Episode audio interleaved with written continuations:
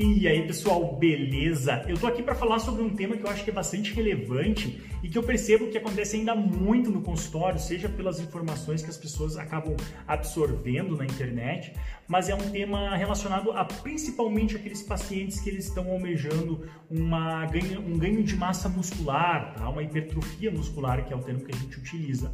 Uh, muitas vezes, quando a gente acaba fazendo aqui dentro do consultório a avaliação do consumo da alimentação desse indivíduo através do recordatório alimentar, muitas vezes é bem comum a gente perceber um abuso no consumo de proteína, como se um maior consumo proteico fosse garantir um maior resultado anabólico, um maior resultado no que diz respeito ao ganho de massa muscular.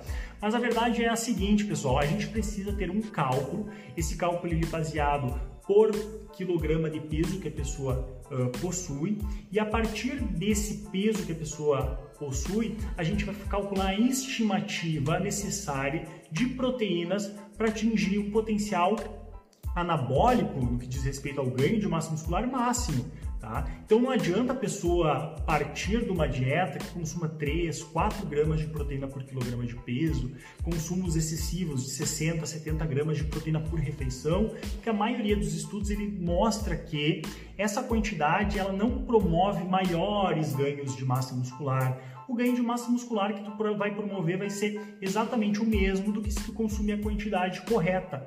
Que muitas vezes acaba acontecendo o seguinte, o paciente acaba extrapolando bastante no consumo proteico e consequentemente acaba tendo um consumo baixo de outros nutrientes que seriam essenciais no que diz respeito à força, à potência de treinamento e acabam consequentemente tendo um prejuízo no treinamento que por si faria com que o indivíduo uh, conseguisse ter maior ganho de massa muscular. Então, assim, é muito, muito comum a gente pegar pacientes tendo um consumo abusivo de proteína e é importante que esse paciente ele entenda que não é quanto mais proteína ingerir, mais resultado.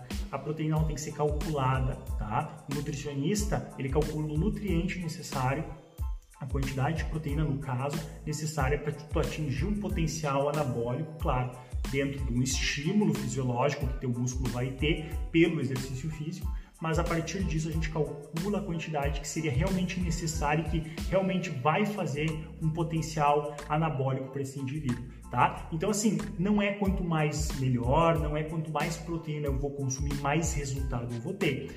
Tudo parte de um cálculo. Certo, pessoal? Muito obrigado, por hoje era isso.